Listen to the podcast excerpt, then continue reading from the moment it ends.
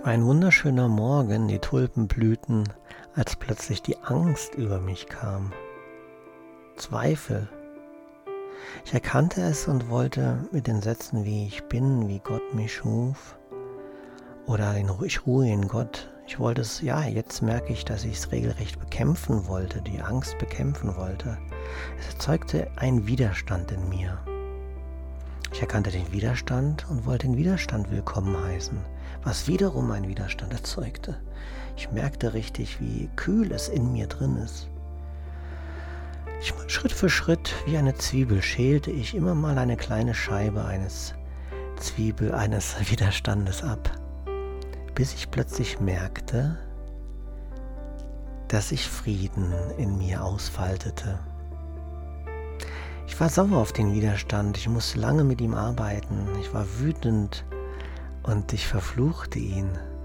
Bekämpf, wollte ihn bekämpfen und ich merkte eigentlich, dass diese, das ist nichts alles anderes als ein Schrei nach Liebe.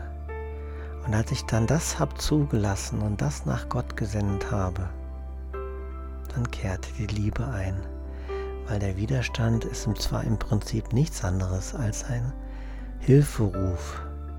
Wenn du diesen Hilferuf erkennst und zulässt und einfach an Gott schickst, dann wird Gott ihn nicht für unbeantwortet lassen. Wie geht es dir? Was ist gerade in dir? Was geht gerade in dir vor? Fühle das Gefühl und sende es an Gott und spüre die Antwort. Vertraue. Es wird bestimmt eine Antwort kommen, vielleicht sofort, vielleicht auch erst später.